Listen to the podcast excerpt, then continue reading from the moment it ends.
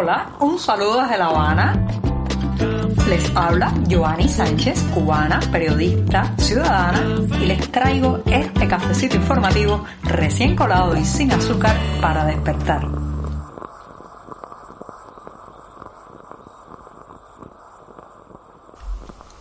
Viernes de despedida, viernes de final de semana en este programa, un día en que empezaré hablando sobre los reclamos de una investigación independiente en la tragedia del Hotel Saratoga. Pero antes de decirles los titulares de este 13 de mayo de 2022, una jornada que ha amanecido soleada y cálida en La Habana, voy a pasar a servirme el cafecito informativo que ya está acabadito de colar, así que lo pongo en la taza y ahora sí les comento los temas principales de este viernes. En un primer momento, una investigación independiente sobre la explosión del Saratoga. ¿Es posible en las actuales circunstancias cubanas? Vamos a ver cuáles son las cuestiones al respecto.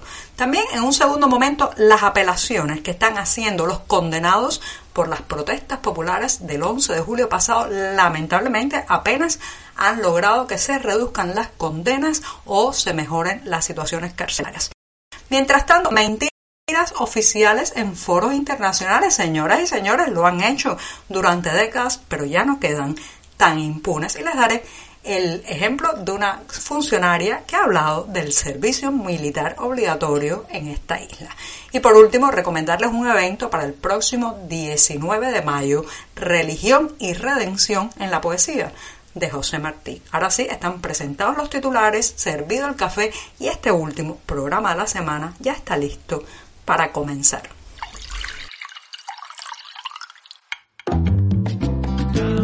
Si eres de los que te gusta estar bien informado, síguenos en 14ymedio.com. También estamos en Facebook, Twitter, Instagram y en tu WhatsApp con este cafecito informativo.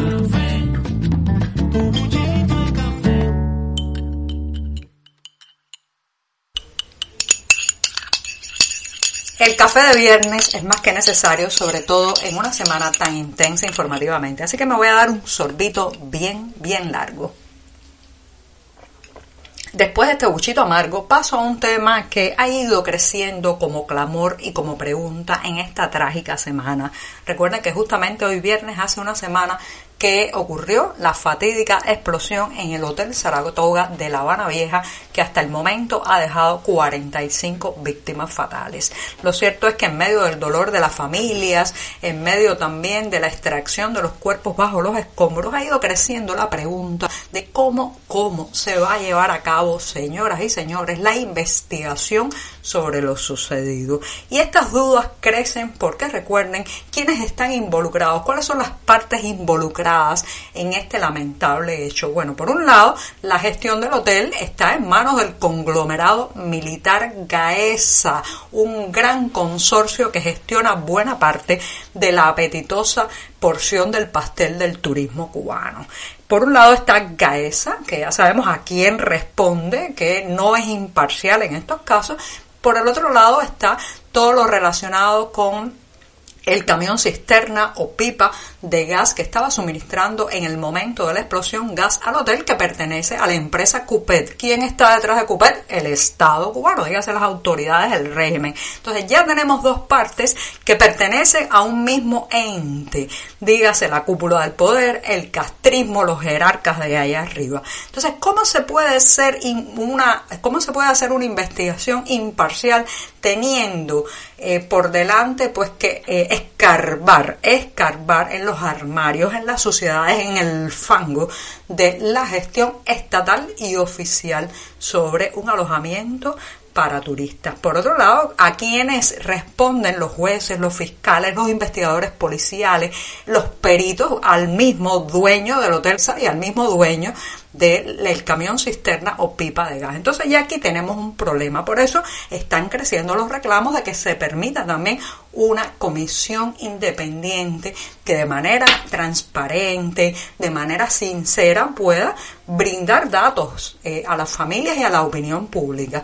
Eso ya saben lo que va a ocurrir, que es lo que ha ocurrido otras veces, como en el trágico accidente de avión donde perdieron la vida 112 personas. Se van a escamotear los resultados de la investigación y se le echará la culpa a los propios fallecidos. Es lamentablemente la tónica que ha primado durante décadas en este país cuando ocurre un incidente de este tipo que termina costándole la vida a tantas personas y que la responsabilidad ya sabemos a dónde apunta.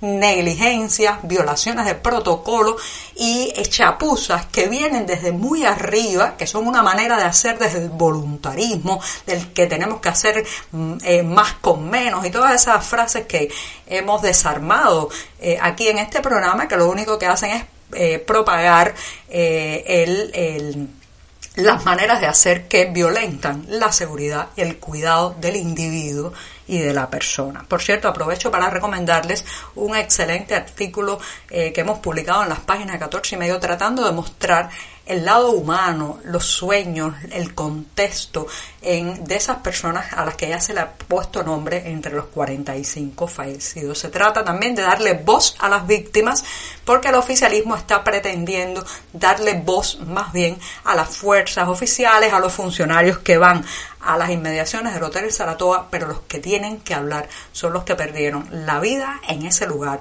los que perdieron sus sueños, ellos y sus familiares. Así que esta serie los invito a verla eh, y a leerla y a compartirla también en las redes sociales. Y termino este tema justamente preguntándome ¿Qué va a pasar con esta investigación? ¿Quieren que les diga algo? La prensa independiente, los familiares de las víctimas, la comunidad internacional va a jugar un papel importantísimo en el hecho de que vuelvan a barrer bajo la alfombra un hecho de tamaña tragedia o tengan que dar la cara y mostrar lo que pasó con eh, detalles y realidad de manera verídica. Nos corresponde a nosotros, la familia, reitero, los medios independientes, porque los medios oficiales no lo van a hacer, y la comunidad internacional. Alto y claro, tenemos que exigir una investigación transparente e independiente, porque ya saben que el régimen no se va a culpar a sí mismo. Estamos contigo de lunes a viernes a media mañana, cuando el café se disfruta mejor. Comparte conmigo, con tus amigos e infórmate con este cafecito informativo. Varios de los condenados por las protestas populares del pasado 11 de julio han apelado las larguísimas sentencias que ustedes saben, hemos comentado en este programa, han impuesto los tribunales. Pero el resultado, lamentablemente, es que de poco han servido esas apelaciones porque apenas se han modificado las, las condenas en prisión. Así, varias organizaciones independientes, entre ellos Cubalex y Justicia 11J, acaban de sacar un reporte del resultado entre las sentencias iniciales en los juicios y después de que eh, la persona condenada haya apelado y lamentablemente, reitero, hay muy poca variación.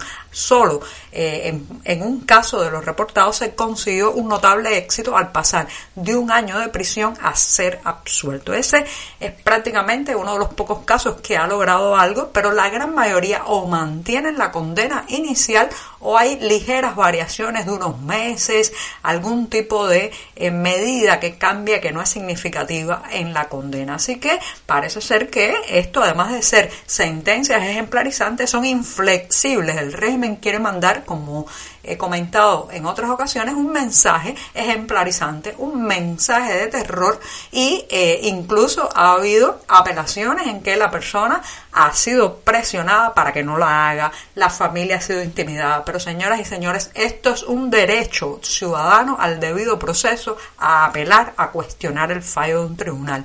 Pero, bueno, ya saben, evidentemente el mensaje es que los cubanos no podemos salir a la calle porque si no terminamos en la cárcel. Ese es el mensaje oficial que se quiere difundir, pero en realidad se está generando una honda indignación en las familias y en la sociedad.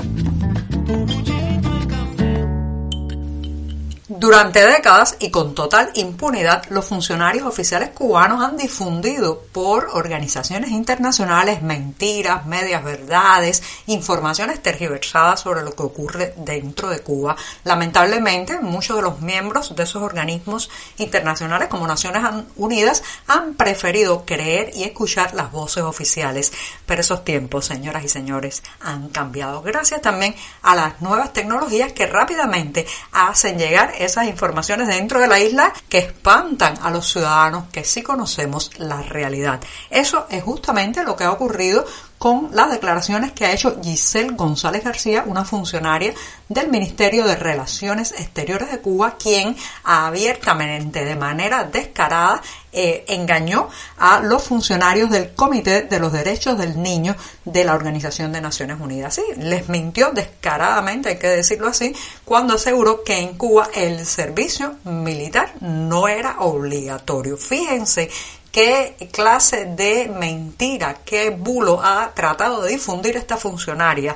En otros momentos esto claro está, hubiera quedado eh, pues en las eh, estrechas oficinas de Naciones Unidas, estos funcionarios habrían tomado nota y creído a pie juntillas lo que decía Giselle González García. Pero resulta, reitero, que los tiempos han cambiado, las declaraciones se han difundido rápidamente y han generado un malestar en la isla donde todos sabemos que el servicio militar es obligatorio. ¿Quién no ha tenido un hijo que, claro está, no quería ir a portar un arma, no quería vestirse con un uniforme? militar y sin embargo fue llevado ahí a ese servicio militar obligatorio. La propia legislación dentro de la isla así lo dice y son muy pocos los que logran librar de eh, pues la obligación de un entrenamiento militar, el uso de y el sometimiento a la disciplina de los campamentos durante al menos dos años de su vida. Así que ya saben, Giselle González García ha mentido, pero nos hemos enterado y a la mentira oficial no es tan impune. Y me despido de este programa de viernes, el último de la semana, con una recomendación para que anoten en la agenda. Sí, faltan algunos días todavía, pero el próximo 19 de mayo a las 7 de la noche a través de internet podrán disfrutar de una conferencia que está organizando el Centro Cultural Cubano de Nueva York con el título Religión y Redención en la Poesía de José Martí. Justamente ese 19 de mayo se conmemoran 127 años de la muerte de Martí en Dos Ríos, Cuba. Así que reitero, religión y redención en la poesía de José Martí. El enlace en la cartelera del diario digital 14 y medio. Con esto sí que me despido. Hasta el próximo lunes. Muchas gracias y que tengan un hermoso, tranquilo y junto a su familia fin de semana. Por hoy es todo. Te espero el lunes a la misma hora. Síguenos en 14medio.com. También estamos en Facebook, Twitter, Instagram y en tu WhatsApp. No olvides, claro está, compartir nuestro cafecito informativo con tus amigos. Muchas gracias.